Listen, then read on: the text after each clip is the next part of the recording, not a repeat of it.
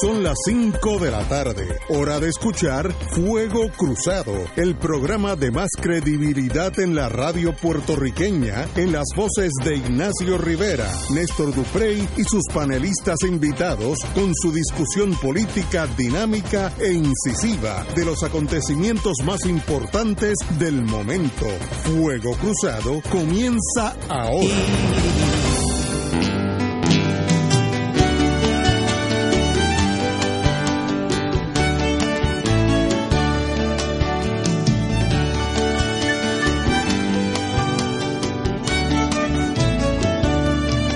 Cielo que se hacía más feo, más más volaba. A Nueva York se acercaba un peón de las Marías. Con la esperanza decía del largo día volver, pero antes me hizo nacer. Y de tanto trabajar se quedó sin regresar en un taller.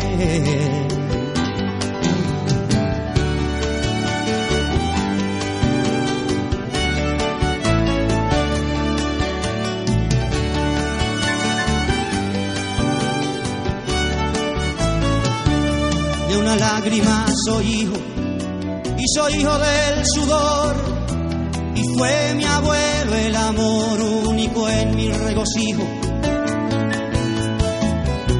del recuerdo siempre fijo en aquel cristal del llanto como quimera en el canto.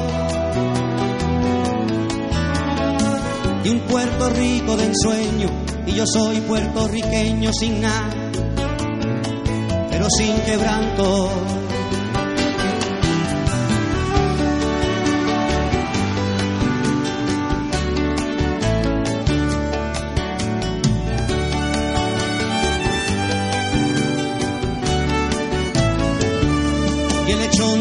desmienta, que se ande muy derecho, no sea en lo más estrecho de un zaguán, pague la afrenta.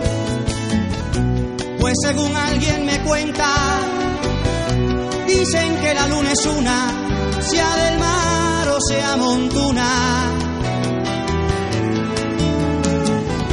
Y así le grito al villano, yo sería borincano aunque naciera en la luna. Al villano, yo sería borincano, aunque naciera en la luna.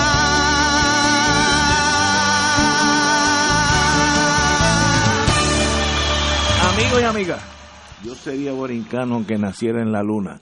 Yo creo que ninguno de nosotros tres aquí hoy eh, tiene ninguna discrepancia con esa oración allá de Don Antonio y cantado por Roy Brown, nuestro querido hermano.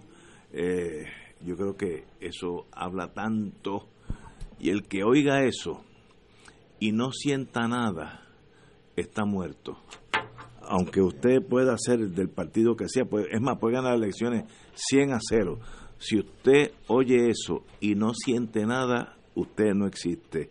Así que con esa nota de esperanza, no creo que Marilu Guzmán tenga ninguna discrepancia con esa esa última estrofa de... Por ahí hay dos o tres cadáveres caminando. Ah, no, está, está, el muerto Joco. puedo mencionar unos cuantos. Pero el que no oiga eso y sienta algo de orgullo de ser puertorriqueño, ya murió. Este, eh, luego nos, nos podemos dividir en tres, cuatro, cinco tribus, pero lo que nos une es que somos puertorriqueños aunque hubiéramos nacido en la luna. Si alguien tiene discrepancia con eso, pues que, me dejen saber por aquello de yo saber que el, mundo está lleno de lunatic fringe, como dicen los americanos, los lunáticos del fin del mundo. Luis Vega Ramos, muy buenas tardes amigos. Buenas tardes a ti Ignacio, buenas tardes a María de Lourdes y al país que nos escucha. Hoy pues bateando de emergente por don Néstor Duprey que está en alguna otra gestión posiblemente eh, no podía estar aquí. Sí, algo. Pero usted también es puertorriqueño, aunque hubiera nacido en la así Es, así, así, no hay discrepancia. Y si nos une esas tres cosas, a nosotros tres, ¿qué pasa que estamos tan divididos? pues eso hay que analizarlo poco a poco, porque las tribus, en, en vez de ayudar, separan uno de nosotros. Pero muy buenas tardes. Hoy es martes, que es día 8, creo que es 8. 8 de octubre. 8 de octubre, ya mi hija me dice que no vienen las tormentas para acá. De noche allá en New Hampshire está bajando a 40. Quiere decir que el océano Atlántico Norte se empieza a enfriar. Y si se enfría el Atlántico Norte, el Atlántico Medio, donde nosotros estamos, también empieza a enfriarse. Y esa es la muerte de las tormentas. Es que ya tenemos un año más por ir para abajo. Romancing the Stone, disfrutando la vida. Así que empezamos el programa hoy y somos todos puertorriqueños aunque hubiéramos nacido en la luna. Así que en esa estamos. Estoy, como dirían en el ejército, tengo el 100% arriba. Cuando, eso es un dicho militar. 100% disability es cuando tú estás bien, bien, bien agematado y se tiene el 100% hoy. Pues no, estoy, tengo el 100% y nosotros tres tenemos el 100% de ser puertorriqueños. Así que con eso empezamos el programa.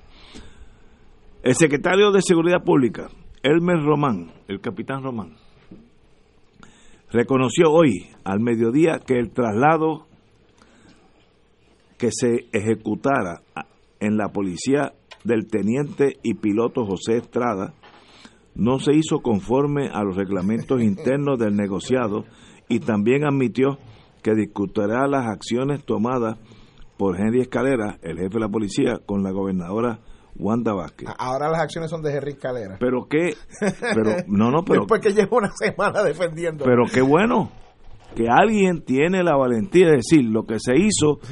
Estoy, estoy leyendo, no se hizo conforme a los reglamentos, porque los políticos son, no, nosotros seríamos incapaces de violar un reglamento, todo se hizo perfectamente.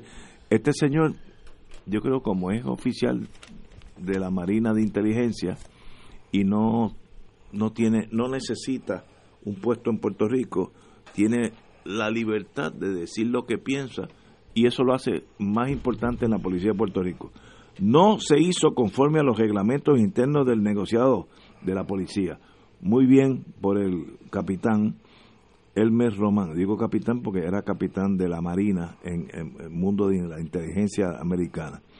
Eh, yo creo que eso es extraordinario. Hacía tiempo que yo no había gente del gobierno, de la facción que sea, decir, mira, cometió un error. Cometer un error no es nada malo. El problema es encubrirlo o no admitirlo. Cometer un error es de humano, no, no, no corregirlo, sí es un problema. compañero representante, dígame usted. Ahí en el vacío lo que tú has dicho es una verdad como un templo. El problema es que el secretario de Seguridad Pública por una semana estuvo sosteniendo, defendiendo y auspiciando la posición de sancionar y de y de, de alguna manera castigar a este piloto que lo único que hizo fue defender su licencia. Digo, y aquí entre, tres abogados eso debiera ser lo más sencillo del mundo. Cuando uno le dicen que haga algo que uno sabe que del saque eh, eh, pone en riesgo o, significaría la revocación de esa licencia eh, de nuestra profesión, que no es solo, que vamos, que no nos pertenece solo a nosotros, nos pertenece a nosotros, a nuestros padres que nos ayudaron, a toda la gente que de una manera u otra ayudó a que uno pudiera a tener un, llegar a un rol de, de, de, una profesión, ¿verdad? O de un estatus donde uno tiene, ¿verdad? Este, una preparación especializada. Eh, pues me parece a mí que eh, eso es algo que se tendría que respetar. Lo que yo no puedo entender es cómo se tardó tanto el secretario de Seguridad Pública de llegar a la única conclusión inescapable, porque todo el que sabe de esto, todo el que sabe de aeronáutica, de la cosa de la Comisión Federal que tiene que ver con la cosa de los helicópteros, todo el que sabe de cómo son los cargos de estos pilotos en la policía, llevan días, para no decirlo una semana y pico, diciendo que este señor hizo lo correcto y que lo que se ha hecho con él es ilegal, está fuera de reglamento y claramente fue un castigo para encubrir lo que ciertamente fue una irresponsabilidad en mandar ese helicóptero por un lado y segundo lo que fue una irresponsabilidad en darle un trato preferencial a la directora de ATM que eh, eh, al final del día resulta ser la más premiada eh, de toda esta situación porque ahora está ganando 100% de su sueldo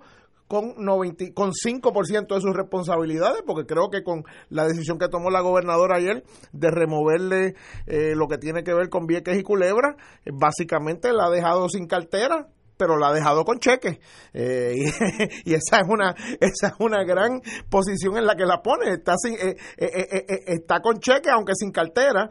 está con toda la compensación de su posición, aunque ninguna de las responsabilidades esencialmente porque ATM mayoritariamente lo, lo, que tiene que ver es con la transportación marítima entre Vieques, Culebra y lo que llamamos la Isla Grande. Y, y aquí pues pues mira, yo, yo no voy a felicitar al, secretario de Desarrollo, eh, ¿cómo es? De Seguridad Pública, perdón, por hacer lo único que podía hacer, es que no podía hacer más nada. no podía hacer más nada. Pero los políticos no piensan como tú sugieres. Los políticos esconden la verdad. Es una cosa endémica del ser político. Y este señor está diciendo cometimos un error. Eso es nuevo en este panorama, nuevo hace 50 años nuevo que alguien diga, mira, esto se metió la pata. Digo, y no hay duda que el gobierno cometió un error. Primero, un piloto de FURA que no, cometieron un error Ignacio querían castigar a una persona porque no les complació en y eso es eso es un error. Ustedes no están ahí para esto no es una dictadura de la bourgeoisie o, o, proletariado. Esto es un gobierno que está supuesto a ser democrático. El piloto defendió su licencia hizo lo correcto porque si a mí como notario me dicen, mira, notario, te voy a mandar allá a Chencho, en realidad no vaya a ir Chencho, pero fírmale una escritura, yo puedo decir, yo tengo que decir, yo no puedo hacer eso, no puedo porque me, me voy yo. Ignacio, y, y con esto, y, que María de Lourdes verdad haga su, su comentario, un error es mandarle el reintegro tuyo de Ignacio Rivera a Ignacio Rovira. Eso es un error y pues se, resuelve, se busca el crédito y se le da entonces el crédito o, el, reintegro adecuado a Ignacio Rivera en vez de a Ignacio Rovira que se le envió. Esto fue un acto de ajusticiamiento, entre comillas, contra una persona que no quiso seguir una directriz que sabía que estaba en contra del ordenamiento. Pero hemos estipulado que eso fue un error. Lo que me sorprende a mí es que se corrija por el jefe de todo y diga, cometimos un error. Eso el mundo político nuestro chiquito no funciona así. Vamos a una, una pauta, amigos, porque la compañera todavía está en lo de somos puertorriqueños, que hubiéramos así en la luna. Se me quedó ahí. Y vamos a una pausa y regresamos. De paso, ahí estamos todos todos somos puertorriqueños como hubiéramos nacido en la luna y regresamos con la compañera Guzmán. Esto es Fuego Cruzado por Radio Paz 810 AM. Y ahora continúa Fuego Cruzado.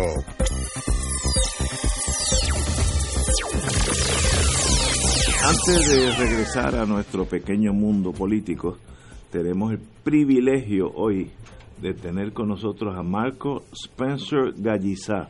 Con ese último nombre, el apellido, mejor pues ya uno sabe quién es. Obviamente el nieto de mi querido hermano mayor, pero hermano de corazón, Carlos Gallizá. Y veo aquí a su nieto, es una radiografía de él. Igual de bonito, igual de elegante, igual de alto, igual de buena persona Así que la genética se reproduce, así que bueno que estés aquí. Marco, muy buenas tardes y bienvenido a Fuego Cruzado.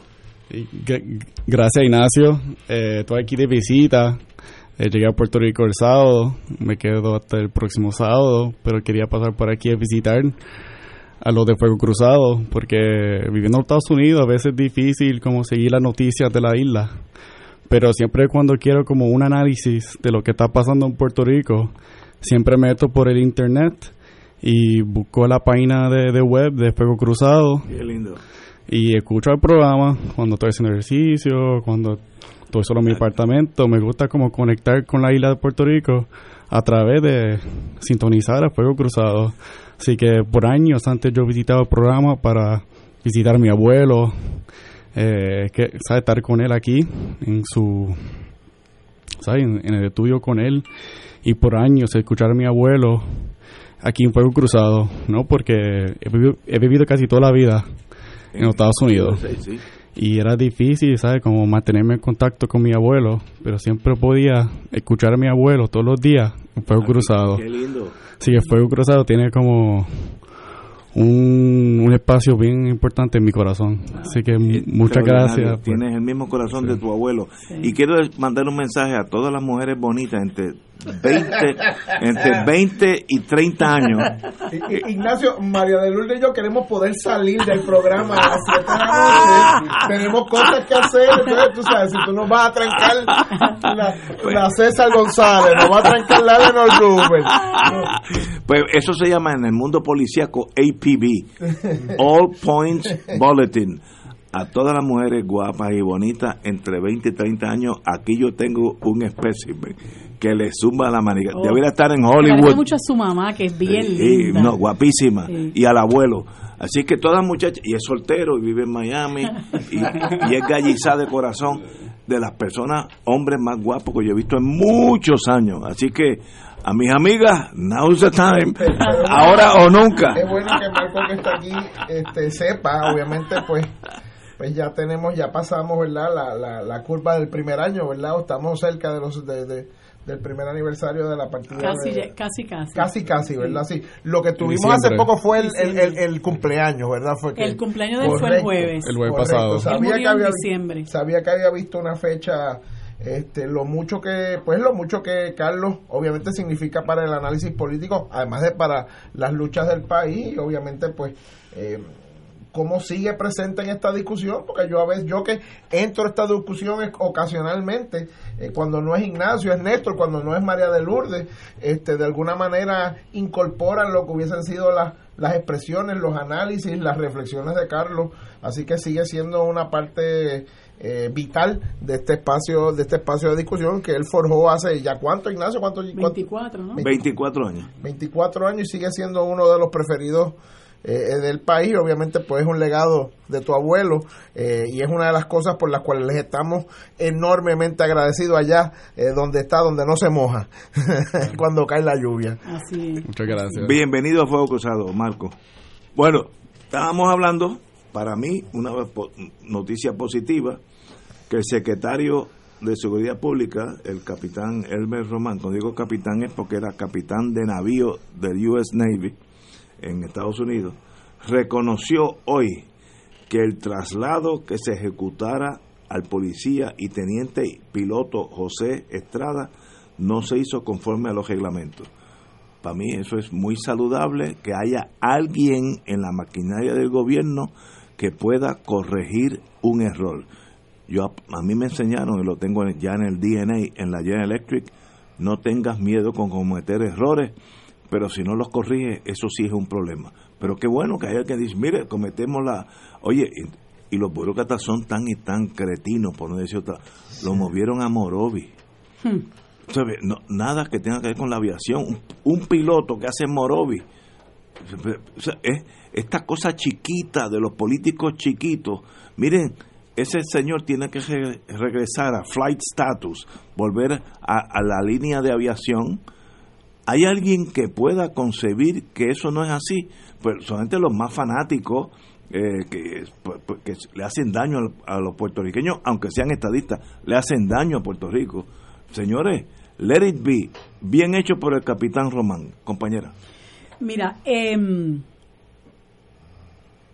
yo pienso que si la gobernadora no actúa pronto, la verdad que eso que le planteó al gobierno federal cuando fue a manejar el asunto de los fondos federales de educación, de que esto era un nuevo gobierno, va a quedar demostrado, digo, para muchos de nosotros no es un nuevo gobierno, pero eso es parte de las expresiones públicas que ella ha hecho. Va a quedar demostrado que eso es, ¿verdad?, pura retórica hueca. Este señor, Elmer Román, está pasado de, le- de que lo hayan votado ya. Pero él acaba de llegar, muchacha. Digo, perdón, hablo, eh, disculpa, eh, Henry Escalera, Henry, perdón, Henry. Henry Escalera, Henry. Henry Escalera. Está pasado de que lo hayan votado ya. Este señor fue escolta de Pedro Rosselló. Y por ahí circularon por las redes sociales varias fotos donde él aparecía riéndole las gracias a Ricky Rosselló cuando era un adolescente, ¿no? Eh, así que esa relación es de hace mucho, mucho tiempo.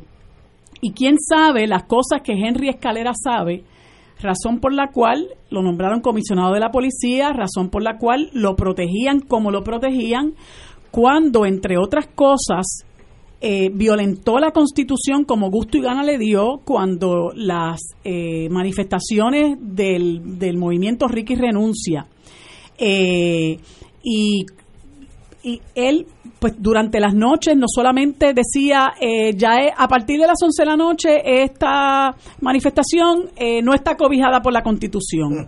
Y tranquilamente mandaba, ajá, tranquilamente mandaba a a tirar gases lacrimógenos y en muchas ocasiones este indiscriminadamente e injustificadamente hubo arrestos montones de arrestos yo no, yo no conozco de un solo caso, un solo caso que se haya llevado a los tribunales en los arrestos que hubo durante las manifestaciones del de, movimiento Ricky Renuncia y fueron muchas las personas arrestadas. Eh, y, y, es, y en esos arrestos Henry Escalera siempre tuvo que ver, inclusive el de una señora eh, de sesenta y pico de años residente del viejo San Juan que dejó atónito a todo el mundo, que fue un, un, arresto que se hizo, la señora no estaba haciendo absolutamente nada por lo que las personas que estaban allí decían y un video que se tomó de cuando ella fue arrestada y poco antes. Dos veces por lo menos que yo recuerde, arrestaron a Tito Kayak. Nunca de las dos veces le pudieron someter cargo porque eran arrestos totalmente arbitrarios de parte de Henry Escalera. No conforme con eso, previamente todo el mundo sabe lo que pasó con Raúl y Maldonado. Tan pronto ese muchacho empezó a despotricar, inmediatamente se dio a la luz pública su dirección, su nombre, el número, la, la cantidad de armas y el calibre que tenía almacenado y comenzó una cacería de brujas contra ese muchacho por las cosas que dijo. Cuando llegó la licenciada eh, Mayra López Mulero, que desde antes ya había cuestionado y lo había cuestionado ya la anterior superintendente Michelle Hernández, que cuál era el protocolo que se había seguido para hacer lo que se estaba haciendo. Resultó que no se había seguido ningún protocolo como no fuera el protocolo propio de, Henry Escalera y su arbitrariedad, porque este señor funciona por capricho. Pero como él estaba totalmente seguro de que podía continuar haciendo lo que le viniera en gana, porque Ricardo Rosselló se lo permitía, como se lo permitía a todos los, los del chat y a todos los que quedaron vivos después de, del movimiento Ricky Renuncia, eh, pues él siguió eh, con sus desmanes. Ahora ahora sí se le fue la mano. Porque entonces, por pura represalia, porque un piloto no quiso eh, traer a Miss Universe desde, desde Vieques, eh, no, no quiso traer a Miss Universe, que parece que nunca en la vida ha estado en una protesta, porque una protesta para ella es una restricción a la libertad, un secuestro y, y no sé cuántas otras barbaridades esa mujer llegó a decir incluyendo en Radio Isla en una entrevista. Pero ponte en los zapatos de ella. Por eso, en una entrevista con el amigo Julio Rivera Saniel, que ella se sintió que hay que ver cómo están las cosas en Puerto Rico y rememoró el caso de esa joven asesinada en, en, en la Marina de Fajardo. O sea, hasta ese punto llegó esa señora. Pues se requirió que la trajeran, ¿verdad? Esta damisela, la trajeran con todos los privilegios en un en un helicóptero y esté eh, de fura y el piloto dijo yo no puedo hacerlo y el piloto se adhirió a los reglamentos que cobijan el ejercicio de su función como piloto y automáticamente trasladado para Morovi. Pero no conforme con eso, recibió esa acción, recibió el espaldarazo de Elmer Román. Recibió inmediatamente el espaldarazo de Elmer Román y no es hasta que Henry Newman a quien dicho sea de paso, felicito por, la, por las vistas que condujo o que está conduciendo, porque creo que no han terminado. Eh, no es hasta que se cita a esa vista y se tiene que sentar que ya aparentemente orientado.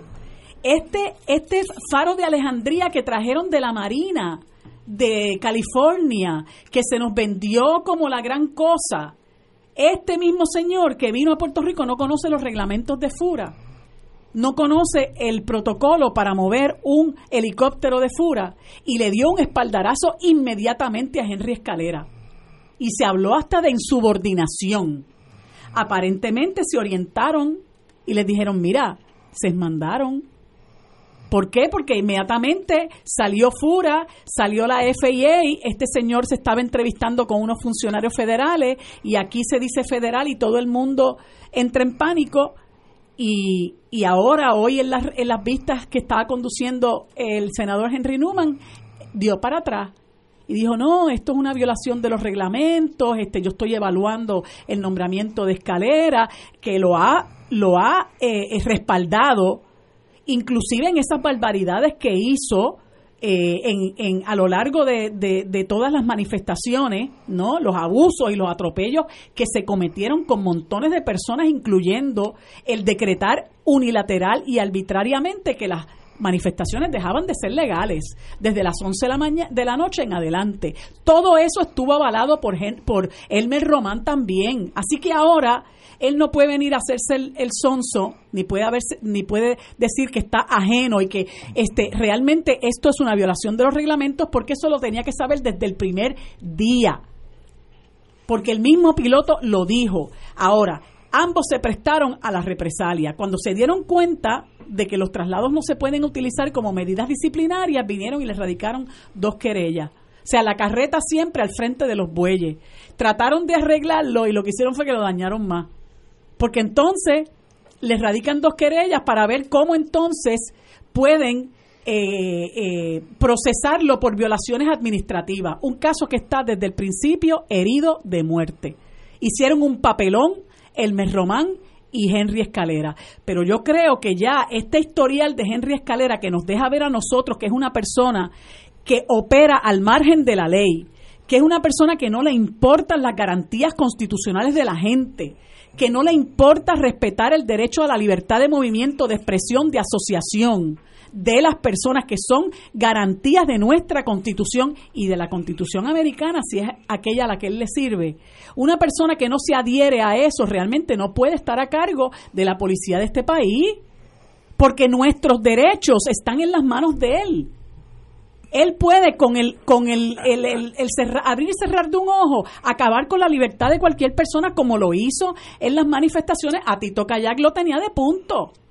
Y e incluso muchos de nosotros que, que afortunadamente conocemos un poquito más de la materia nos decíamos pero arresto por qué Incluso arrestaron a Tito Kayak en un momento dado en que se trepó en un techo de una propiedad pública para eh, eh, agitar una bandera que decía renuncia y en un abrir y cerrar de ojos ya Tito Acaya que estaba arrestado y cuando lo entrevistaron, él le dijo a la periodista, yo voy a consultar por, cuando ella le dice, mire, ¿por qué lo arrestan? No, eso yo voy a consultar, o sea que usted arresta primero y consulta después, sin motivo fundado ninguno. Ese es Henry Escalera. El problema es que en la medida en que la gobernadora siga apoyando y dándole espaldarazos a personas como Henry Escalera, a personas como Mara Pérez, que son unos incompetentes, que son unos abusadores, porque lo que tiene Mara Pérez con la gente de Vieques, por su negligencia y su mediocridad, se ha convertido en un abuso. Como siga dándole el espaldarazo al secretario de Agricultura, como le siga dando el espaldarazo al de, al de eh, eh, emergencias médicas, como se lo dio después que Diz le habían leído la cartilla. Como siga haciendo cosas como esa, va a perder la poca credibilidad que ya le queda porque nadie le cree que esto es un nuevo gobierno. Este es el mismo. Y se me queda, eh, se me queda Maceira. Cuando, cuando se lavó las manos y no quiso intervenir con la con la actitud eh, de Maceira de hacerse el loco con, la, fusión de Puerto Rico Terminal y Luis Ayala Colón. Ella dijo, no, eso es de gente privada. Pues mira, no es de gente privada porque esa gente opera desde puertos, que le desde muelles que le pertenecen a la autoridad de los puertos. Y usted hacerse la loca es realmente abdicar a las funciones que tiene. Tiene un montón de jefes de agencia que son unos incompetentes. Y si usted trabaja para el pueblo, el pueblo le exige que lo saque de ahí. E, e, ese es el problema que tiene. Y sé que tenemos que ir a la, a la pausa. Este, la gobernadora que plantea hacer un nuevo gobierno pero tiene ahora mismo viva 8, 10, 12, 15 situaciones en 12, 10, 15 agencias de gobierno donde las personas que estaban antes de que ella llegara siguen allí y ella no hace nada. Tiene, tiene, ella refiere a una investigación criminal a un secretario de su gabinete y no lo releva de sus funciones y tampoco le dice al país porque lo está mandando a investigar. Tiene a Maceira que admite que no hizo nada para evitar el posible monopolio y, hasta subirle los precios a los productos de los puertorriqueños y no hizo nada. Ahí tiene escalera, ahí tiene Amara. O sea, el, el problema es que ya canta y recita que es un gobierno nuevo, pero a la misma vez protege y mantiene a los personajes del viejo gobierno. Es un asunto insostenible. Antes de ir a la pausa, vuelvo y me reitero, felicito al capitán Elmer Román por admitir que se cometió un error. Eso en la política de, Puerto Rico, si venimos para atrás 60 años, no encontramos esos casos. Los latinos se nos hace muy difícil admitir los errores culturalmente. Eso incluye el Partido Popular y el Partido Nuevo. Qué bueno que hay gente que obviamente tiene otras vertientes y dice, mire, metimos la pata, vamos a corregirlo y ya está en la línea de aviación, no está como piloto. Yo él lo hubiera ya yo lo hubiera puesto de nuevo en la línea de piloto, pero paso a paso. Vamos a una pausa y regresamos with Romancing the Stone. Fuego Cruzado está contigo en todo Puerto Rico.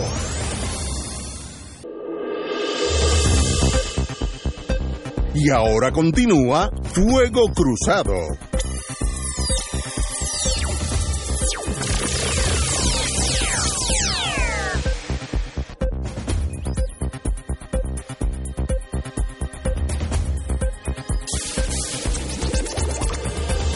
Regresamos, amigos y amigas, a Fuego Cruzado. Bueno, yo, eh, yo creo que debo decir algo por encimita, ya yo hablé, pero yo creo que los puertorriqueños tenemos que aprender a considerar que el mundo nuestro, con excepción de Marco, que pertenece a un mundo mucho más pequeño que el, mucho más joven que el nuestro, ese mundo nuestro está cambiando. Y nosotros, nosotros tres que estamos aquí, somos tan torpes, estoy hablando de mí, de mi persona, que no podemos calibrar esa fuerza volcánica de esa juventud rebelde hacia dónde apunta. Entonces nosotros seguimos aquí hablando en latín antiguo, pensando que, que, el, problema es si Grecia o, si el griego viejo o el latín antiguo es el mundo. Señores, el mundo está cambiando debajo de, nuestros pies. Yo no tengo, yo soy sincero conmigo mismo, yo no tengo idea hacia dónde se dirige esa nueva juventud. El voto, voy a, de ahora para abajo ya tengo el, el voto Marco eh, Marco Gallizá, vamos a brincar Spencer porque para que la gente lo reconozca aquí. El voto Marco Gallizá, yo no sé cómo piensa. Y, y fuimos los que los vimos allí, nosotros tres estuvimos allí en esa marcha en junio. Por eso. Y eso es una masa indetenible. Ahora, ¿hacia dónde marcha esa masa? No tengo idea. No, no la puedes acusar de... Yo, yo escuché ayer, eh, mientras hacía unas cosas, ¿verdad? El intercambio interesantísimo que tuviste tú con Fernando y con Néstor particularmente, precisamente tratando de abordar eh, por otro lado esta misma discusión. Eh, a mí no me pueden vender el cassette de la apatía, porque si hubiese habido apatía, Ricardo Rosselló sería gobernador hoy y no hubiese pasado nada en el verano. Y, hubiera sido reelecto. Y hubiera sido reelecto. olvídate si hubiese sido reelecto, no. Sería gobernador hoy y nada hubiese pasado y estaríamos hablando de donde la primera dama eh, Beatriz estaría hoy inaugurando sabe Dios qué con los fondos unidos de Puerto Rico y no sé qué más estaría haciendo el gobernador y entonces estarían en Washington pidiendo la estadidad con Gigi Fernández y todo y todo bien y, y, y, y nadie sufriendo pero eso no fue lo que pasó en Puerto Rico en el verano. En el verano en Puerto Rico hubo una indignación colectiva, hubo una movilización masiva del país.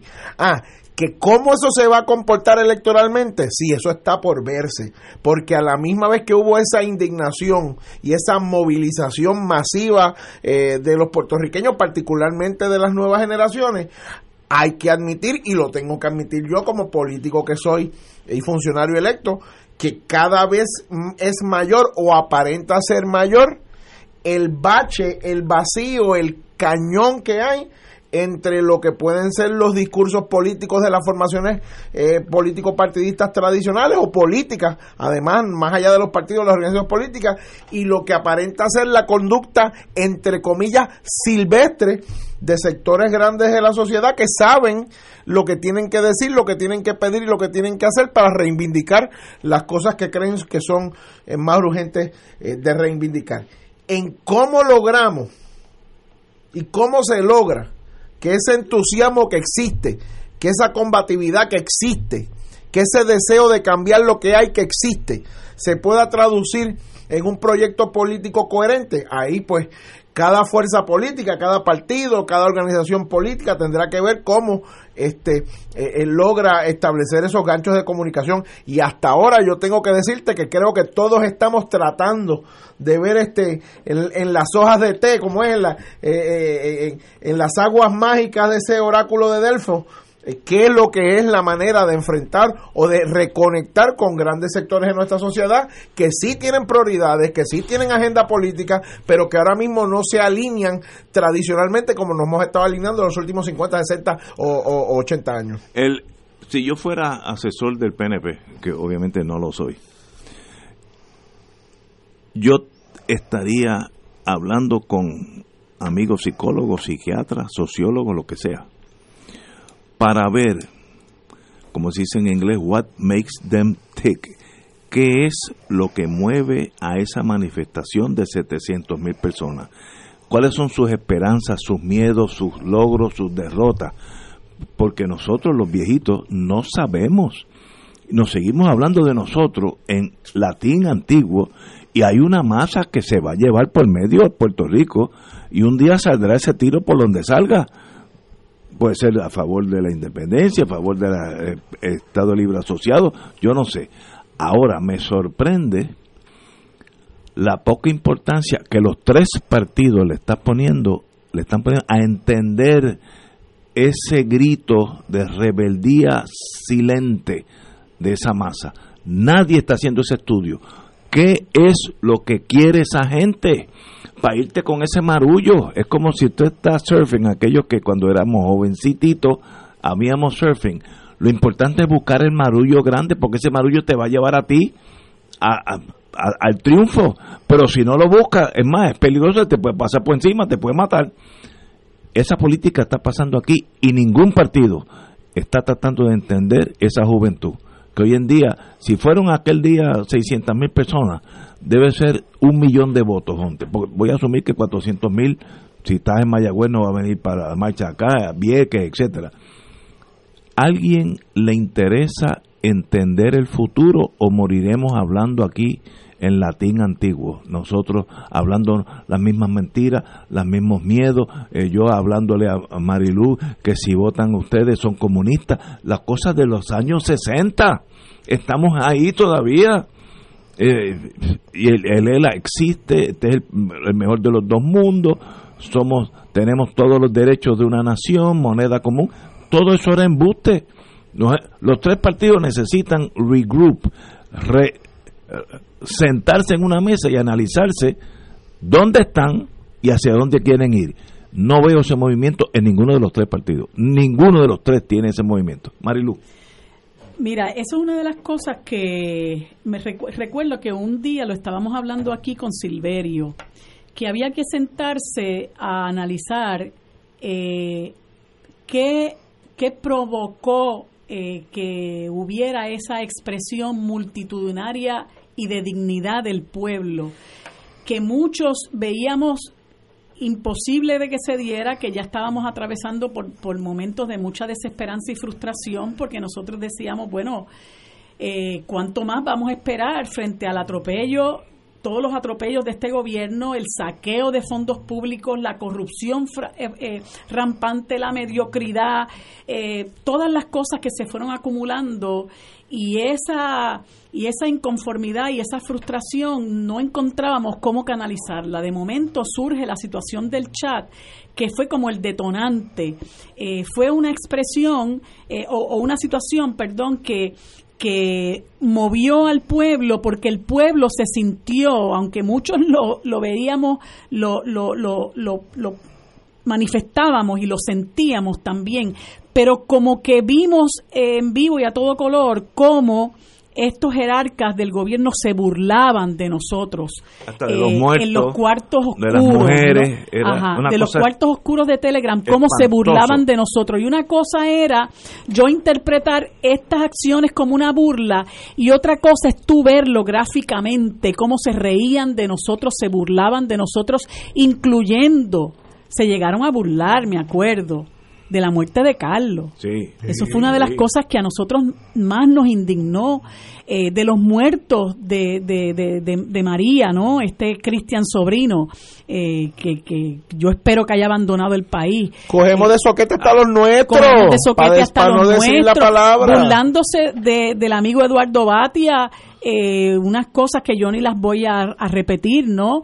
Eh, y así por el estilo de la comunidad LGBT, de aquel joven de San Sebastián que tenía obesidad, eh, o sea, era una burla. Nosotros vimos en realidad eh, la verdadera cara de esos sinvergüenzas. Lo que pasa es que mucha de esta gente no participó de ese chat pero comparten esa visión, la comparten y están todavía en puestos de poder, empezando por el por el Maceira Sayas, empezando por Gerandi, que que cuando le pidieron el, el teléfono estaba todo muy tembloroso y asustado, pero que no tuvo ningún problema con empezar a abusar de su posición para vender taquilla para los agentes externos e internos, ¿no? Promover la corrupción, porque no era otra cosa que tú utilizar su- tu posición de autoridad para venderle a la gente, utilizarla para eh, la política partidista. Entonces, ahora la cosa no ha cambiado, la cosa no ha cambiado. Mire lo que está pasando en la legislatura con esos contratos es una burla más al país, es un abuso, es un atropello. ¿Cómo es posible que gente como Edwin Mundo que yo no creo que pueda hablar un párrafo coherentemente. Ese señor se ha hecho millonario. Las pocavergüenzas de la familia Rodríguez Erazo todo lo que lo que lo que está pasando este con el departamento de, de educación que se descubra que se ha utilizado dinero que debía ir a las prioridades, a los estudiantes de educación especial y se han destinado a partidas para gastos administrativos. Eso es para poner de patitas en la calle a Eligio Hernández también toda la burla que tiene Mara Pérez con la gente de Vieques y Culebra y ese mediatur de víctima que no es otra cosa que una afrenta a gente que viene sufriendo desde la ocupación militar. Porque aquí hay que olvidar, no se puede olvidar algo. Vieques no tiene exclusivamente el problema de transportación. Vieques tiene el problema de que no se han devuelto los terrenos, de que no se han limpiado los terrenos, de que la Marina continúa haciéndole daño, de que hay detonaciones a cielo abierto. Y el castigo es darle una licencia sin- con sueldo. Claro, entonces ahora las relevan de sus funciones, las relevan de sus funciones, de las funciones más complejas que tiene, pero se siguen ganando el mismo sueldo, que, que es una falta de respeto al país también. Entonces yo digo, la gobernadora parece que tiene una cuota de despido.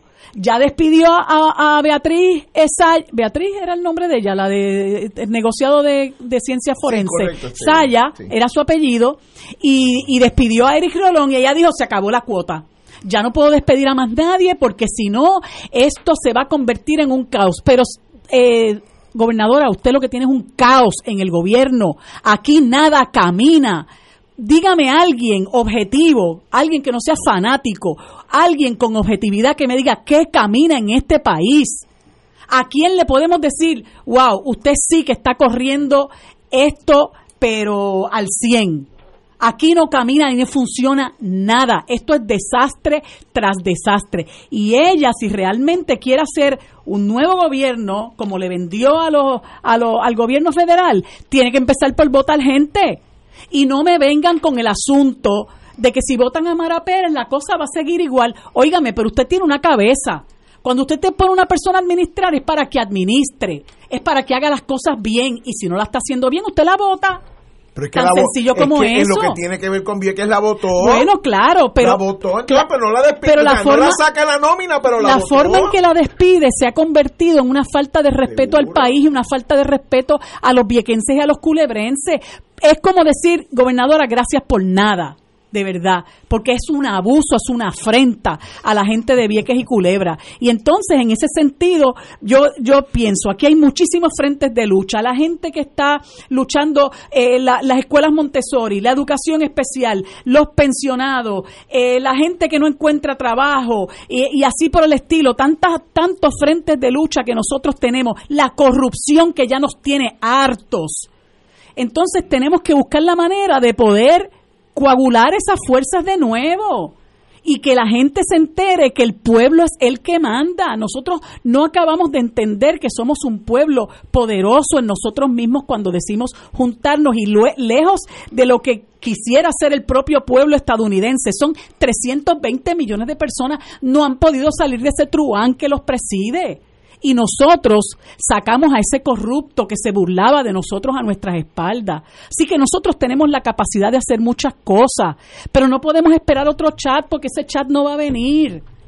Tenemos que sacar fuerza y tenemos que unirnos y tenemos que dejarle saber a estos mercaderes que el pueblo es el que manda y que nosotros necesitamos sanear este país porque si no nos vamos a quedar sin país.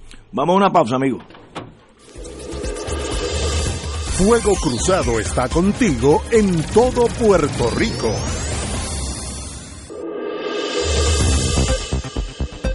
Y ahora continúa Fuego Cruzado.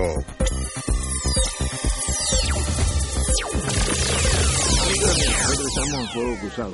Como ya tocamos el tema así periferalmente, vamos a tocarlo de una vez.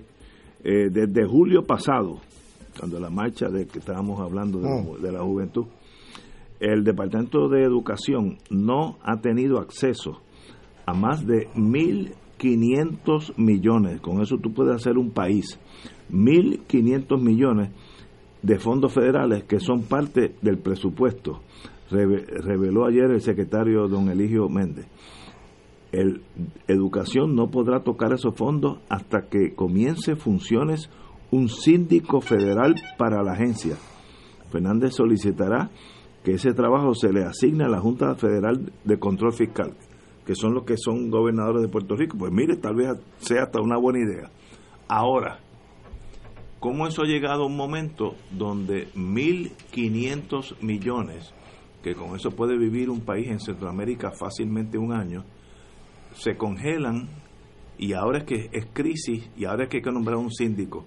No se pudo haber hecho hace seis meses. Estoy, estoy, pensando en voz alta. Lo, lo peor es que el secretario trata de desvincular esa decisión terrible del arresto de Julia Keller. Dice, no, no, eso no tiene nada que ver con Julia Keller, ni tiene que ver con, con los cargos que se han radicado a nivel federal, ni nada por el estilo. O sea, eh, es una irresponsabilidad tan grande del secretario actual. Eh, básicamente decir, no es que no hay nada que podamos hacer, aquí lo que hay que hacer es poner rodilla en el piso y entonces está pidiendo, mira la sugerencia que da el secretario, que sea la Junta de Control Fiscal el síndico, la que hace dos meses él decía que no sabía nada del Departamento de Educación, la que cuando la pelea por los fondos de educación especial decía, no, es que esa gente no entienden y no saben, pues ahora es la que está pidiendo que sea la que se haga cargo de la sindicatura del Departamento eh, de Educación. Y esto yo, y lo he escuchado particularmente a Néstor en los últimos semanas y meses, educación es uno de los dos presupuestos más grandes del gobierno de Puerto Rico. Educación es uno de los dos presupuestos más subsidiados por el gobierno federal, siendo el otro salud. Y esos dos presupuestos ahora mismo están congelados, supervisados y agarrados por el gobierno de los Estados Unidos. Porque no confían. Ah, que le habrían dado a algunos funcionarios razón. Sí, es, verdad. es verdad. Pero aquí había otra gente desde antes de que esos escándalos de corrupción explotaran, buscando cómo congraciarse con los Estados Unidos y con el gobierno de Trump, sugiriéndoles zares de administración y jefes de esto y, y este encargados de lo otro para que básicamente se federalizara toda la operación del gobierno de Puerto Rico. Y eso es lo que estamos viendo ahora. Y uno lo ve aquí, lo ve en salud, en alguna medida lo ve en energía eléctrica con todos estos contratos a estas empresas como las Cobras y los Whitefish y toda esta cosa. Y aquí lo que uno ve es un intento porque el presupuesto para atender las necesidades básicas de los puertorriqueños vaya esencialmente a dos fuentes. Número uno, los 1.500 millones de dólares esos que el plan de ajuste dice que vamos a tener que empezarle a pagar a los bonistas el año que viene, que algunos dirán que qué bueno, en vez de 4.200 vamos a pagar 1.500. Sí está chévere, eso está chévere, pero hay que hacer la suma. Vamos a empezar a pagar 1.500 el año que viene. Vamos a tener 2.000 millones de dólares menos de la reforma de salud, porque ya la propia comisionada residente dijo que la legislación que ella estaba empujando para que se le dieran este 12 mil millones en cuatro años, que es 3 mil millones por año, está muerta. Ahí sí que, así que súmale 3 mil o réstale 3 mil millones de, dólares eh, por año.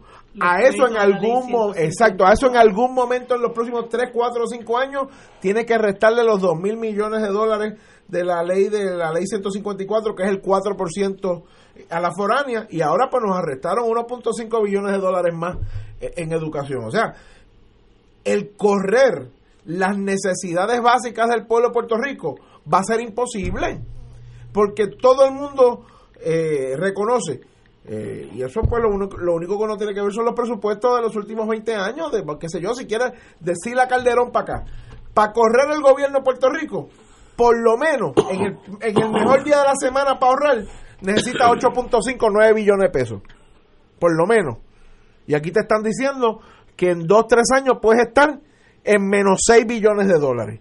Pues que alguien me explique cómo con ese cuadro vamos a correr, va a haber gasolina en las patrullas de la policía, cómo va a haber gasa en, las facilidades médicas eh, del, gobierno de Puerto Rico, cómo van a ver las cosas que, sea, que, que son necesarias para dar los servicios esenciales. Y en medio de eso, lo único que ha podido decir la gobernadora es que ella favorece ese plan de ajuste fiscal sin dar más detalles. Y aquí nadie está, o somos muy pocos, este espacio es uno, pero somos muy pocos los que estamos discutiendo el peligro que es ese plan de ajuste fiscal. Tenemos que ir a una pausa, tenemos unos anuncios después que regresemos, pero quiero volver a esto con el compañero Luis Vega Ramos, porque es importante. Vamos a una pausa. Fuego Cruzado está contigo en todo Puerto Rico. Y ahora continúa Fuego Cruzado.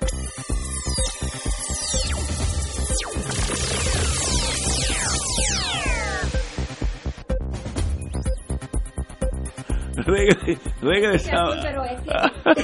regresamos. El plan de, hoy del trabajo. Amigos y amigas, si eres beneficiario de Medicare, ahí estoy yo, y miembro de la Alianza por la Salud del Pensionado, quédate aquí porque vamos a discutir todo lo nuevo que Triple S Advantage tiene para ti. Más opciones en productos y beneficios que de verdad hacen la diferencia en tu cuidado. Hoy me acompaña la amiga Blanca Guzmán, para darnos los, de, los detalles. Muy buenas, amigas. Buenas tardes, gracias. Así es, tenemos mucho para este nuevo año y hoy quiero hablarles de las opciones de plan para pensionados del gobierno con Alianza.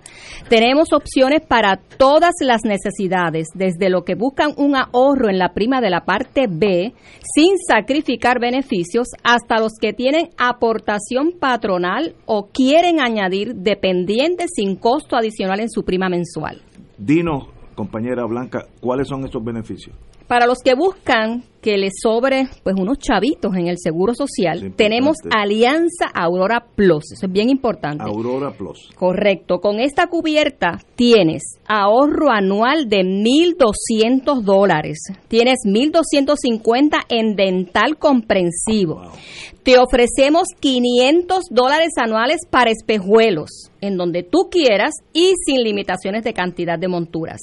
Tienes 200 dólares anuales en medicamentos sin receta, estos son los over the counter, y eso incluye pañales. Además, los puedes obtener en tu farmacia favorita. Otro beneficio que te ayuda a cuidarte es la transportación. Con Alianza Activa tienes 12 viajes al año para visitar más lugares. Y todo eso de la mano de una amplia red de proveedores y programas exclusivos como Contigo en el Hospital, Yo Controlo Mi Diabetes, Actívate, un circuito de ejercicio, entre otros. ¡Wow! Compañera, ¿y si lo que buscas es disfrutar de los mayores beneficios? En ese caso, tu mejor opción es el Plan Alianza. Tienes tres mil dólares para dental comprensivo, mil al año para espejuelos. Nuevamente en donde tú quieras y sin limitaciones de cantidad de monturas. Tres mil para audífonos, 800 dólares para medicamentos sin receta y 24 viajes para transportación a tus citas médicas y otros lugares relacionados al cuidado de la salud. Háblame de la cubierta de farmacia para la alianza. Todos sabemos que los medicamentos representan un gran costo yo, yo choqué con esa pared, sobre todo si tienes condiciones crónicas, compañera. Claro, qué bueno que me haces la pregunta. Aparte de una amplia cubierta de medicamentos y bajos copagos, si eres diabético, todos nuestros planes te ofrecen cero copagos en insulinas, inyecciones y tabletas. Escucha bien, no importa si son de marca o genéricos. Esto es un beneficio importantísimo, pues te permite atender tu diabetes como te recomendó el médico y sin importar, impactar tu bolsillo, obviamente. También tienes cero copagos de medicamentos genéricos para colesterol y condiciones cardiovasculares. Además, ofrecemos medicamentos para disfunción eréctil. Oye, eso bien. Es importante subrayar que no importa cuál sea tu plan de alianza, estos beneficios aplican a todos. Me mencionaste que ahora Triple S Advantage también añadió visitas a un nutricionista algo que de paso yo necesito de verdad. Háblame de esto, compañera. En Triple S sabemos lo importante que es eh, una buena nutrición, sobre todo para las personas que están buscando ayuda profesional para controlar su peso, alimentarse mejor y, y así mejorar su salud. Todos nuestros planes lo cubren y no necesitas un referido o diagnóstico previo para la visita. Gracias por la información. Pueden compartir ¿a qué número pueden llamar todos nosotros que deseamos una orientación suya? Claro que sí, si eres beneficiario de Medicare y pensionado del gobierno, llámanos a este teléfono y te vamos a orientar. El 1766-7776. O escucha bien, 1-766-7776 para que veas que tenemos más opciones y grandes extras para ti. Llámanos. Privilegio tenerte aquí con nosotros. Gracias. Lo de la nutricionista me gustó mucho porque yo lo necesito. Y hay uno aquí a mi izquierda, mm. oh. que también. La única que no necesita ese servicio es la compañera. Blanca, un privilegio. Claro que sí, muchísimas gracias. Los esperamos por allí. Bienvenida. Buenas tardes. Continuamos con lo que hablamos anteriormente, es la falta de confianza del Ejecutivo norteamericano. No estoy diciendo si es bueno, es malo porque ellos son los que tienen congelado 1.5 mil 500 millones de dólares que van para educación, de los cuales eh, hay una partida bastante significativa para educación especial, porque al no confiar de la habilidad administrativa nuestra, con alguna razón, por ahí está el espectro de Fajardo, etcétera, dicen yo te lo doy, pero yo los administro esa es la realidad, una relación yo creo que es nueva entre Estados Unidos y nosotros que se antepone a, Donald Trump. La gente dice, no, este es el centro de toda la maldad. No, no, estos requisitos restrictivos vienen mucho antes de él. Es la falta de confianza de los Estados Unidos al gobierno de Puerto Rico. Eso es lo que queremos nosotros en el futuro. Es una decisión que en el 20 tenemos un chance, un día, a ver si cambiamos eso. Compañera. Compañera. Estábamos, perdón, que, eh, eh, oye, que este gallizá joven, a, es más, le voy a prohibir que venga aquí porque me está... Me está eh. Pero sería bueno añadir un ingrediente adicional a la discusión, que es que hoy, y solo, y solo lo he visto este reportado en el periódico Metro en las ediciones ahora cibernéticas de por la tarde, hay una contestación de la Junta de Control Fiscal a la carta que un grupo de congresistas demócratas, senadores y representantes, entre ellos Sanders, Warren, eh, Alexandria Ocasio, eh, Nidia Velázquez y otros, creo, eh, enviaran de las medidas de austeridad y el plan de ajuste y demás. Y yo creo que en ese en esa vena en las cosas que la contestación dice y no toma en cuenta que fue por donde terminé la última intervención, tú tienes otra vez una expresión de la Junta diciendo básicamente, no, mira, aquí todo va a estar bien, nosotros hemos hecho un plan de ajuste que cuadra, esos sobrantes no son para pagarle a la deuda, al contrario, Puerto Rico va a, va a experimentar una bonanza y no acaban de explicar, ahora súmale tú esos 1.500 millones de pesos eh, de educación, cómo es que van a haber esos sobrantes para repartírselos a sabe Dios quién, a los fondos de pensiones, a los bonistas, a quien sea, con el desbarajuste y el descuadre que del que yo hablaba en el turno anterior, de esos seis, esencialmente 6 mil millones de dólares que en algunos años no van a estar disponibles. Y nadie, nadie, cuando digo nadie, nadie en el gobierno de Puerto Rico está hablando de esto. La gobernadora salió rauda y veloz un viernes a las 5 de la tarde a apoyar el plan fiscal. Los eh, líderes de la Asamblea Legislativa dicen, no, no, nosotros estamos en contra del recorte de las pensiones, pero no te dicen eh, qué es lo que se va a articular como resistencia a, este plan. Ya tú tienes a la presidenta del Tribunal Supremo quejándose del efecto que va a tener el plan de ajuste sobre la rama judicial y sí sobre los sistemas eh, de retiro de la judicatura. Y una vez más, todo este plan de ajuste no toma en consideración los recortes a la ley 154, los recortes en salud, eh, eh, los 1.500 millones de dólares esto, eh, y tienes que sumarle los 1.500 que vamos a pagarle a los bonitos. Entonces yo no acabo de entender cómo esa matemática da que no sea, ¿verdad? Yo no voy a hablar de ninguna empresa en particular, el, el, el racket de que tú caigas preso de una financiera cada 5 o 7 años, que cada vez que tú estés en apuro te dice que te van a prestar 4, 5 mil, 10 mil pesos y tú dices, ah, fantástico, y cuando sacas los numeritos, acabas pagando por esos 5 mil pesos como 15 mil o 17 mil pesos, y cuando te das cuenta que no los puedes pagar, la misma institución te dice, no, pero tranquilo, yo te voy a hacer un préstamo ahora para que pagues el primer préstamo y te sigas endeudando cada 4 o 5 años y te voy a tener ahí amarrado el resto de tu vida. Eso es lo que se le está planteando a Puerto Rico.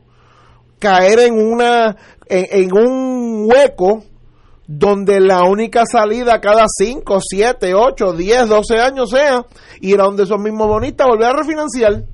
Y cada vez que refinanciemos, ese refinanciamiento va a ser peor para nosotros y mejor para ellos.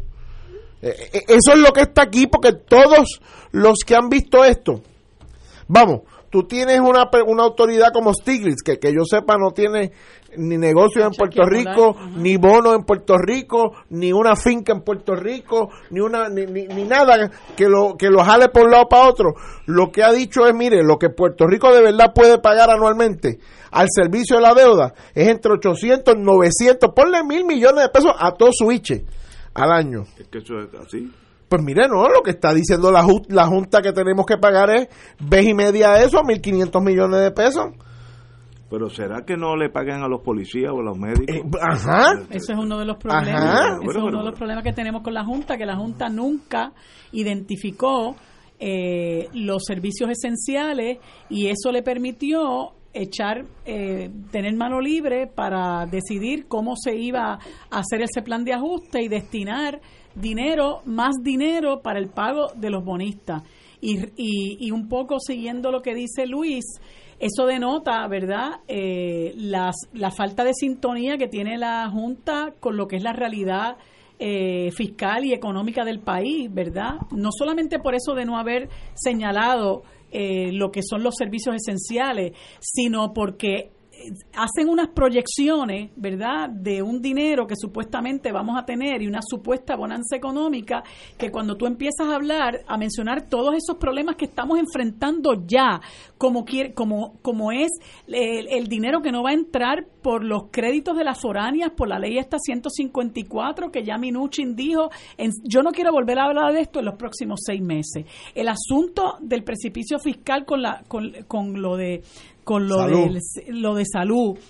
Este, son cosas que nos ponen a nosotros en una situación muy difícil que, que a su vez eh, pues presentan el problema de cómo se va a cumplir con ese plan de ajuste, ¿no? Incluso eh, hablan hasta de, de de sobrantes eh, y que esos sobrantes van a ir a fondos de pensiones o a fideicomisos y uno dice, pero ¿en qué país vive esta gente? ¿no? Y mientras tanto, esa Junta de Control Fiscal a nosotros nos cuenta 220 y pico de mil, 220 y pico de millones al año. Increíble. Y se supone que ya para el, creo que el 2023 nos haya costado 1.500 millones. Oye, es una cosa escandalosa. Entonces, mientras ellos hacen eso, ¿verdad? Que nos estrangulan, como decía Luis, a mí me parece que de manera muy apresurada la gobernadora se tira en la maroma de, de, decir que respalda el plan fiscal, ¿no? Este, sin darle mayor análisis,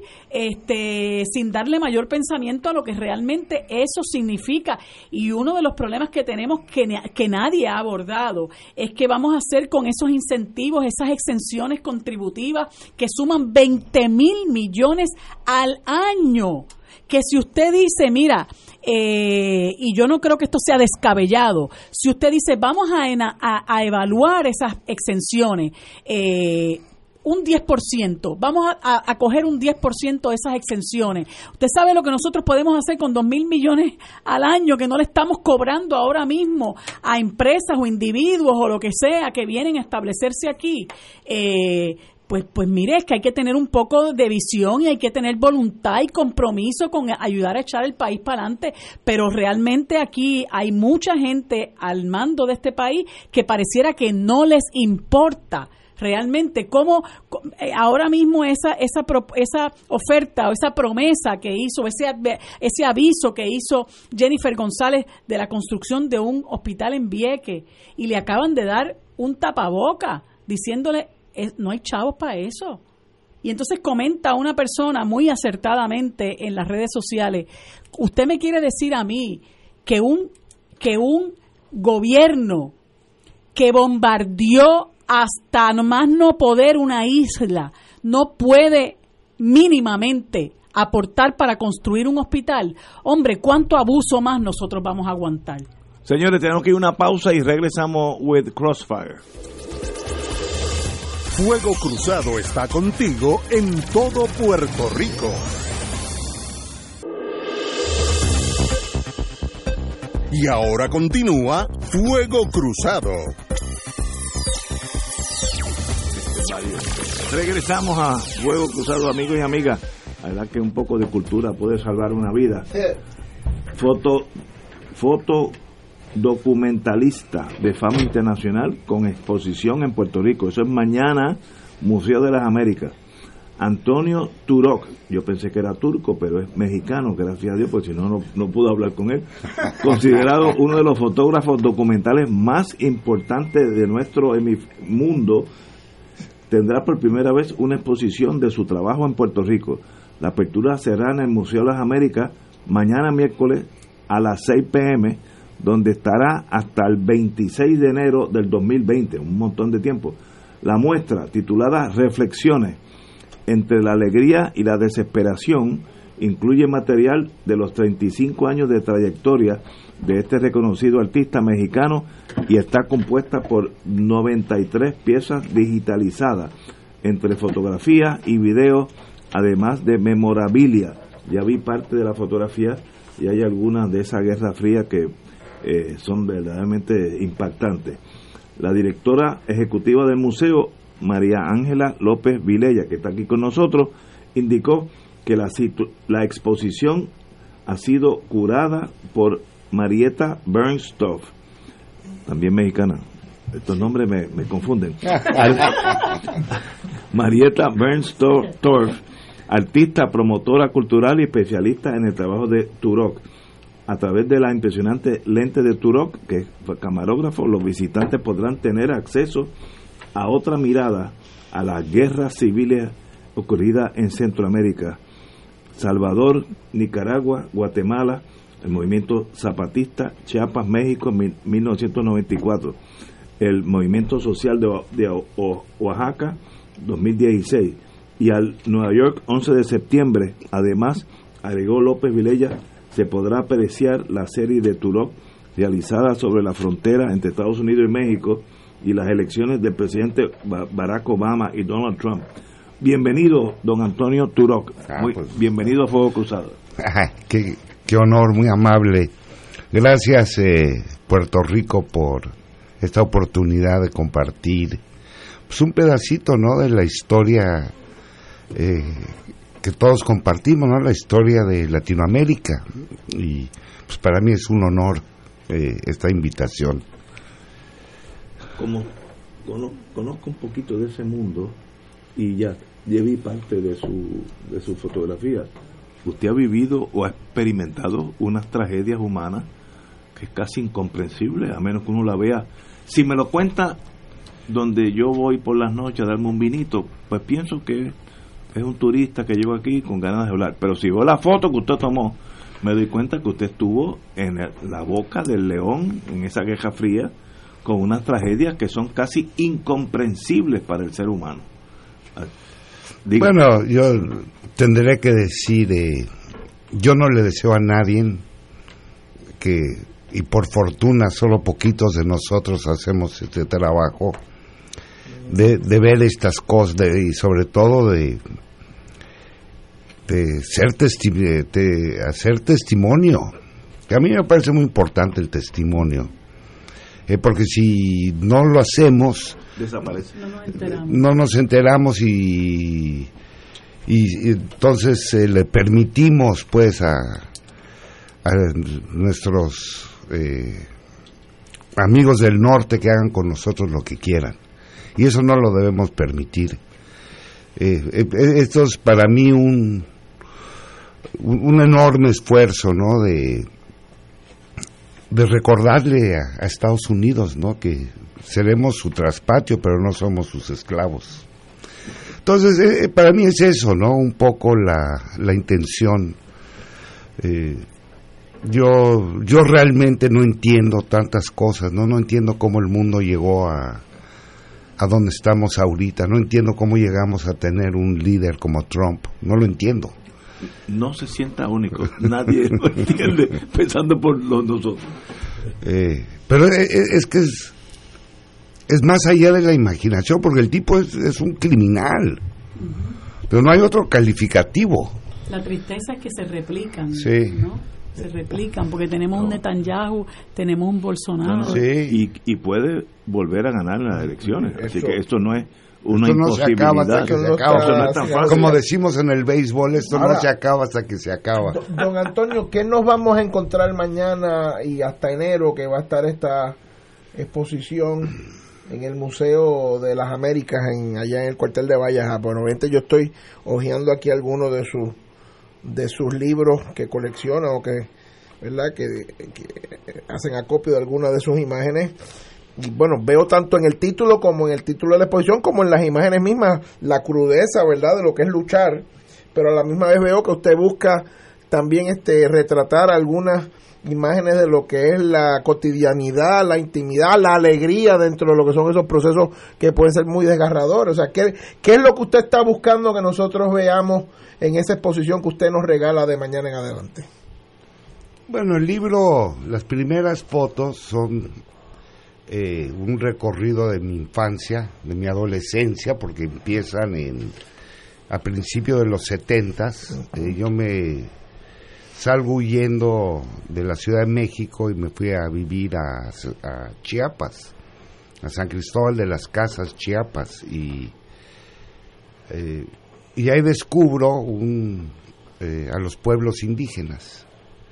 Y pues me quedé fascinado, ¿no? Yo, yo me quedé maravillado con eh, su capacidad de, sobrevivir, ¿no? De, de, de compartir tanta sabiduría y lo que yo no entendía era por qué había tanto desprecio, tanto racismo hacia esta gente. Ahí fue donde yo empecé a despertar. Eh, yo empiezo a, a- decir, bueno, ¿y por qué? ¿Y por qué nos tratamos así los seres humanos? Eh, y, y entonces lo que vamos a ver es un poco esos primeros, eh, esas primeras fotografías de los pueblos que hoy en día ya no existen, que es otra parte muy trágica del trabajo. Eh, lo que ellos llevaban de resistencia, que son como 500 años, lo han perdido más rápido en los últimos 30, que, que, no se entiende, ¿no? Cómo eh, cambiaron eh, las, eh, su religión de, digamos, de su manera histórica de, entender espiritualmente a su Dios a, estos grupos evangélicos. que fue un golpe magistral por parte de... Otra vez vuelvo a, insistir, eso lo, ideó Estados Unidos. Penetró estas comunidades y y lo lograron, que es lo más triste para mí. Me acuerdo mucho eh, platicar con don Samuel Ruiz, el, obispo, y él decía que tampoco lo entendía, él no, no, nunca entendió con qué facilidad pudo penetrar eh, estas iglesias, ¿no? Digo, porque por, por un lado lo, lo maravilloso de, de, don Samuel es que él, él decía es que yo, eh, yo realmente estoy en contra de cualquier tipo de dogma, siendo él católico, ¿no? Pero él decía, cualquier tipo de dogma estoy en contra. Y a lo mejor ahí fue, ¿no? Ahí fue donde se perdió.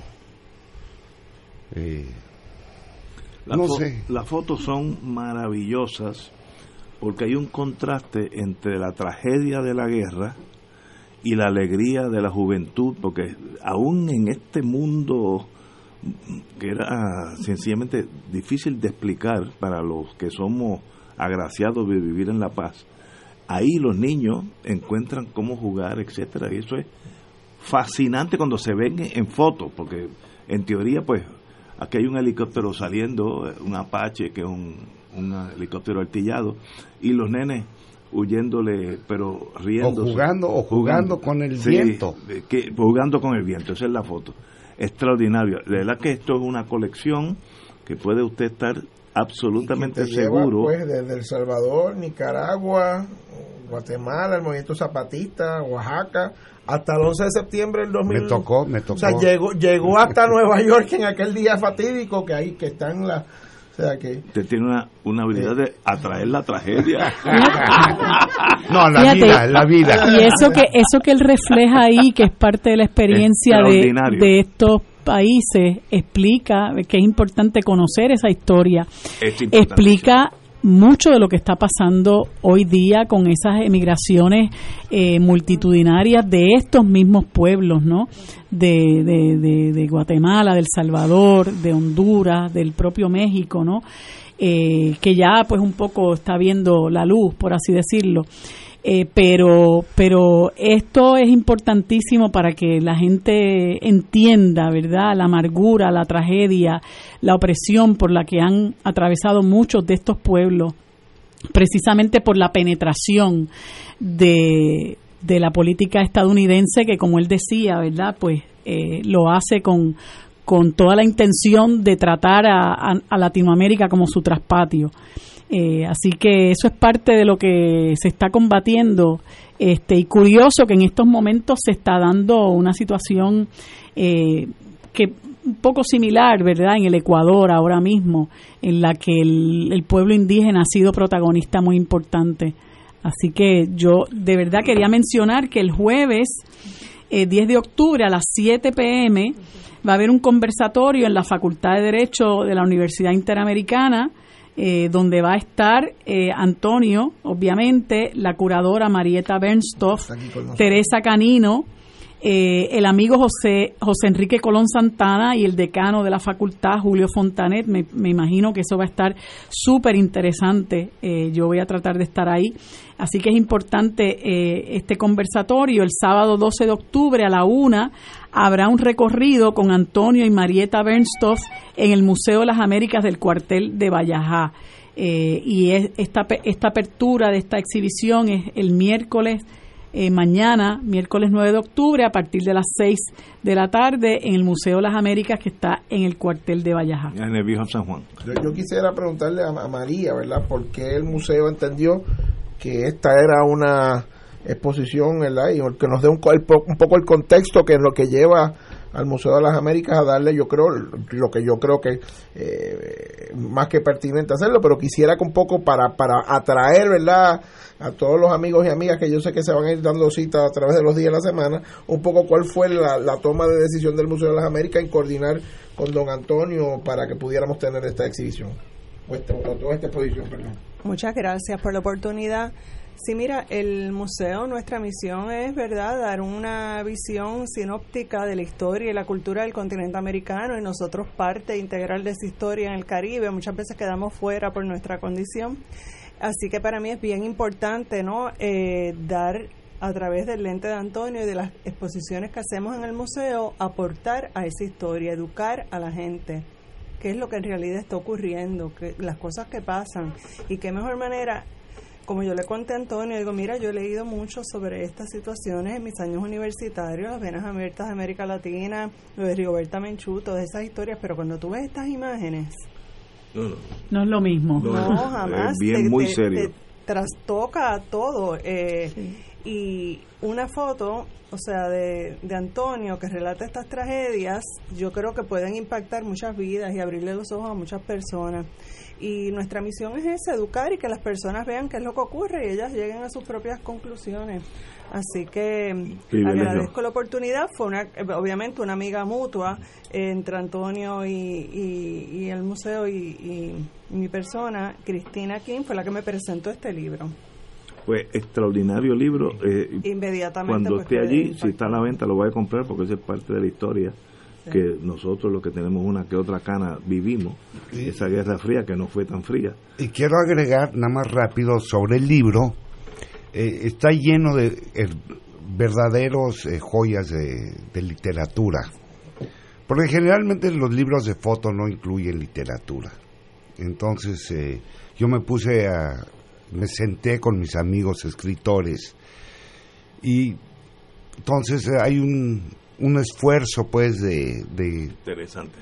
Es muy para mí ha sido una experiencia maravillosa no porque trabajar con literatos es otra cosa también no eh, entonces eh, también eh, no solo son fotos pero sino también tiene maravillosos textos estoy a sus órdenes museo de las Américas que, eso es, aquellos que no conocen el Vío San Juan, vaya como si fuera la estación de la Guardia Costanera y antes de entrar a la Guardia Costanera, ahí a la izquierda está el estacionamiento del Museo de las Américas, un, un estacionamiento amplísimo Así que no se preocupe por estacionar el Vío San Juan porque el, el resto de nosotros ubíquese por el tótem.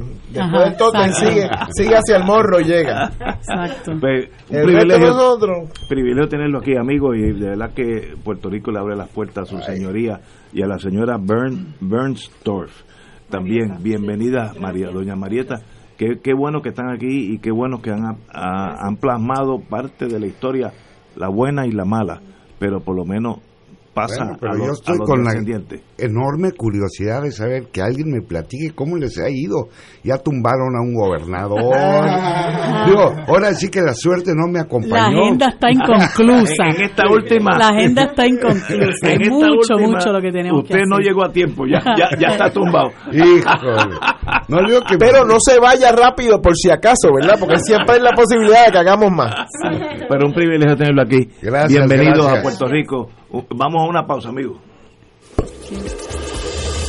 Fuego Cruzado está contigo en todo Puerto Rico.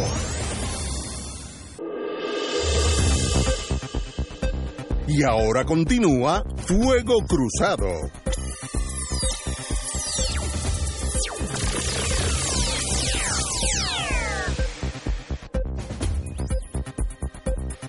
Regresamos, amigos y amigas, compañeras. Sí, quería anunciarles que el próximo sábado 12 de octubre a las 7 de la noche el Movimiento Unión Soberanista se complace en presentar el monólogo, Lolita va a estar protagonizado por la actriz Viviana Torres Mestey.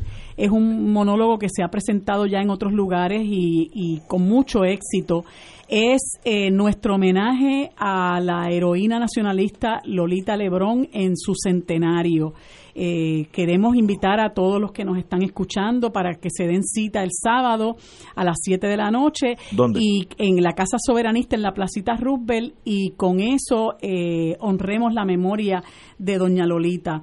Entonces, eh, quería recordarles que hoy comienza el nuevo curso de clases de salsa en el Movimiento Unión Soberanista a partir de las 7 de la noche, así que si usted quiere pasar un buen rato y aprender un poco, eh, y aunque ya sepa, también pasarla bien y repasar lo que sea, pues dése la vuelta por allá, eh, que hoy comienzan las clases del nuevo curso.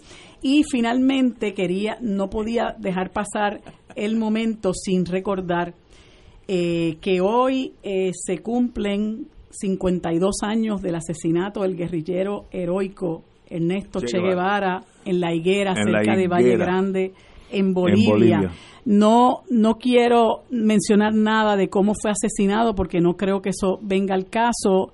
Eh, lo que ocurrió, bueno, pues este, quedarán las conciencias de los que lo hicieron, pero lo cierto es que con su asesinato el Che Guevara pasó a la inmortalidad y hoy día el Che es una de las personas más admiradas en el mundo y lo seguirá siendo y quería en honor al Che Guevara cuyos restos descansan en Santa Clara, Cuba, eh, recordar una, una, un, un verso que le escribió el cantautor cubano Carlos Puebla, que dice, aprendimos a quererte desde la histórica altura, donde el sol de tu bravura le puso cerco a la muerte. Aquí se queda la clara, la entrañable transparencia de tu querida presencia, comandante Che Guevara. Y así los recordamos. Eh, aquellos que responsables de su muerte vivirán eh, como lo que son y el Che Guevara vivirá en las mentes y en los corazones de todos aquellos que luchamos por la justicia social y la libertad de los pueblos, que es lo que en cierta medida eh, ha, puesto en la gráfica eh, Antonio Turoca, al que acabamos de entrevistar. Yo admiro a Che Guevara en el plano intelectual y emotivo. Él fue parte de la Revolución Cubana que ya venía de muchos años y se la jugó en la Sierra Maestra, luego en el Escambray, etcétera, y llegó a tener el poder, yo diría el número dos en la República Revolucionaria de Cuba y dejar eso, la, la comodidad de la victoria, por seguir su sueño, primero en el Congo, donde fue una catástrofe su expedición, y luego en Bolivia, donde también a la larga fue eh, traicionado por algunos miembros que tenían fe en ello, pero eso no viene al caso ahora. Eh, pues hay que admirar a una persona que sigue sus ideales, los que sean, más allá del confort de estar en La Habana, victorioso, eh, subjefe del gobierno, eh, con admiración del mundo entero y volvérsela a jugar. Yo por eso, muy pocas personas que yo conozco estarían dispuestas a hacer eso, por el, ideal que sea, no estoy diciendo si uno es bueno o es malo. Así que por eso el Che Guevara en mi mundo es alguien aparte, no, no de los líderes del mundo que entran y salen y con el pasar de los años uno hasta se olvida los nombres. Compañeros. Pero en otros asuntos que se están dando mientras nosotros, ¿verdad? Hacemos estos altos en la memoria para, ¿verdad? Este mirar a lo que hay que mirar no debemos dejar de, de, pasar por alto, no debemos pasar por alto que hace unos minutos se anunció que el presidente Trump, a través de su abogada de la Casa Blanca, le mandó una carta a Nancy Pelosi diciendo esa noticia reveladora, anunciando una carta de ocho páginas. ¿Qué dice? Que no va a cooperar con la investigación sobre el residencia. Oye, nos toma por sorpresa. No va a cooperar. que es una investigación politiquera, partidista, que él no tiene nada que cooperar y básicamente pues ya tú sabes que el volumen en la capital federal pues, sigue subiendo porque cada día son más los indicios que vienen desde la propia rama ejecutiva federal desde operativos de inteligencia del propio gobierno de los Estados Unidos, donde ubican al presidente esencialmente tratando de usar los poderes de la presidencia para hacerle un trabajito político a el, el ex vicepresidente Biden eh, a través de su hijo con unos negocios ahí en, en Ucrania. Y para que la gente entienda, porque yo sé que la gente a veces se repiten estas cosas y la gente no sabe lo que está pasando, lo que se está alegando es que el presidente Trump, y hay unos hechos ahí que están en la cronología, aguantó unos 400 millones de dólares de ayuda militar al nuevo presidente de Ucrania, que no era el que ellos estaban tratando de favorecer en el proceso interno de elecciones, se da un tajo en Ucrania y entonces hay que empezar a bregar con, con el presidente nuevo, mandan para allá nada más y nada menos a Rudolf Giuliani. Que eh, está arrematado. sin, cartera, sin sin carné, No, pero sin carné, pero con, Y- con con plena autoridad. Y en medio de eso se da una llamada entre Trump eh, y el presidente ucraniano, donde pues el presidente ucraniano, pues uno pod- podrá entender, le, le empieza a decir, mire, este presidente, usted hay, hay unos 400 millones de pesos ahí que usted iba a mandar para acá y no. Ah, Bueno, sí, sí, muy bien, pero de una vez tú nos podrías investigar, Hacer este los, favorcito. hacerme el favorcito de investigar los negocios del hijo del vicepresidente Biden, porque que yo creo que él ha cometido unos actos, unos actos delictivos y en medio de eso hasta hasta el que era fiscal general de Ucrania ha dicho que, que, que no que eso se investigó y que no hay conducta delictiva aunque obviamente parece que este eh, eh, esta participación del, del hijo de Biden Hunter Biden en la en, en este negocio pues es una de estas participaciones que se reparten la gente poderosa del mundo que está en una junta de directores de una empresa ahí porque tiene apellido Biden pero todo eso ha desencadenado en lo que aparenta ser el uso burdo de la presidencia de los Estados Unidos para solicitarle a un jefe de Estado extranjero que básicamente ayude a abultar y engordar el expediente en contra de un opositor de un opositor político. A eso que llevó a Nancy Pelosi a tener que abrir unos procesos de posible investigación de residenciamiento. Hoy el presidente Trump le anuncia en una carta de ocho páginas que él no va a cooperar con nada de eso y que eso es una politiquería y que pues nos vemos en las urnas en noviembre del año que viene. ¿Con quién tú estás? ¿Con Nancy o con Donald? No, no, nadie, nadie puede estar con Donald. Y a mí una de las cosas que me frustran, porque yo tengo una imagen de Estados Unidos, el que viví en high school en New Hampshire, gente trabajadora, decente, muy serio, muy religioso, que el treinta y pico por ciento todavía están pro Trump. Treinta- Pero, hay, pero ha ido bajando en las últimas semanas. Bueno, bueno, Por de- fin. de- debiera, debiera estar en cero. Por fin. De que, que es un- un- una persona que de- desquiciada, malévola, inculta, tiene todo, no, no le veo una cualidad, excepto que él se agarró de la única que jala voto y es el nacionalismo americano, America First. America, America Great Again, lo que decía Hitler, lo mismo, es la misma cuestión. Y hay mucha gente que se va por esa... ese Sí, nacionalismo. ese nervio lo tocó muy bien. Y con la ventaja que la economía de Estados Unidos está en una explosión económica tal que el desempleo bajó de 4 puntos a 4 a 3.6. Eh, hace años un, e- un economista, ay, se me olvida el nombre ahora, pero de los más famosos en Estados Unidos, ahí, bueno, consejero del presidente Nixon, se me olvida, pero dijo que cuando llega la economía a 4% del desempleo, es full employment. Todo el mundo que quiera trabajar está trabajando. Porque 4 es... A veces hay gente que está tan faga que trabaja en tres o cuatro trabajos. cuatro Como decía María de Lourdes. Pero, pero, poder cambiar, cambiar el, el- el costo de vida. Dice cuatro, porque el cuatro está el que se rompió una pierna, está en su casa lisiado, el que se está moviendo de New Hampshire a California, va a estar dos semanas eh, tra- viajando, los que los veranos pues se mueven de un estado a otro, y por tanto 4% es el máximo de desempleo para una economía eh, viable. Trump tiene la ventaja, y no hecho por él, sino por, la, por el destino, que está en 3.6. En otras palabras, Estados Unidos necesita empleados para la economía, necesita importar mano de obra para la economía como está. Ese es su gran fuerte para las elecciones. Decirle, ustedes si están conmigo, miren que todo el mundo está trabajando, está ganando dinero, y esto es porque América is first. Y con eso puede ganar las elecciones, que sería algo que para mí, pues sencillamente me sorprendería muy negativamente, porque yo creo que es una aberración a la humanidad este señor. Eh, ni en los países más desdichados del mundo hemos tenido a alguien más peligroso que este señor. Esa es mi opinión muy personal. Una persona que le puede tirar la bomba de hidrógeno a Santa Lucía porque no le gusta el ron que producen, algo así que no tiene sentido, pues este señor sí puede hacer cosas así. Yo le tengo mucho miedo a, Donald Trump. Ahora, hay un 36% de la población que está con él, así que ahí ahí donde se tranca el sistema. Y digo, ese 36% dependiendo de dónde se parquee o no se parquee en los 50 estados que votan por el presidente puede ganar una elección general todavía Sí. Después, con el con el Si gana sistema los del- grandes. con el sistema del colegio electoral sí sí sí, Este, o sea Eso tampoco es parte de, de- de la- del déficit de democracia, por así decirlo, de, de ese sistema electoral estadounidense, ¿verdad? Él Que- perdió las elecciones por Tres tre- millones por de tres votos. millones, pero ganó las elecciones Pero ganó por el donde voto. tenía que ganar. Ajá. Y eso pues eso no lo vamos a cambiar para el 20.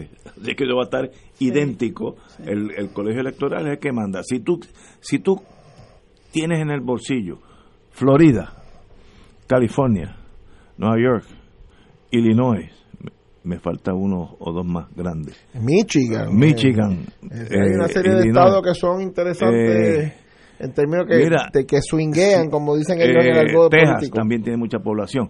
Tú consigues esos cinco o seis estados cruciales y si los ganas, ya llevas las de ganar. Y si empatas en los otros, ya ganaste. Porque West Virginia, bendito, eh, North Dakota, pues eso, el, el peso electoral es mínimo. Aunque 100% vo- voten demócrata, el peso electoral es uno o dos votos.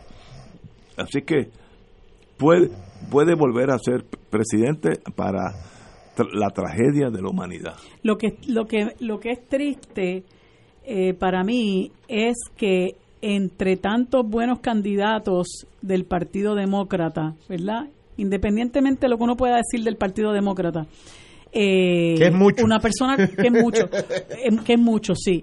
Una persona como yo, como Joe Biden esté al frente en las, en las encuestas. Sea, una persona que va a ser, mm, no es más de lo mismo, pero que esta persona no, no va a realmente significar un cambio en lo que representa Estados Unidos para su propio país y para el resto del mundo.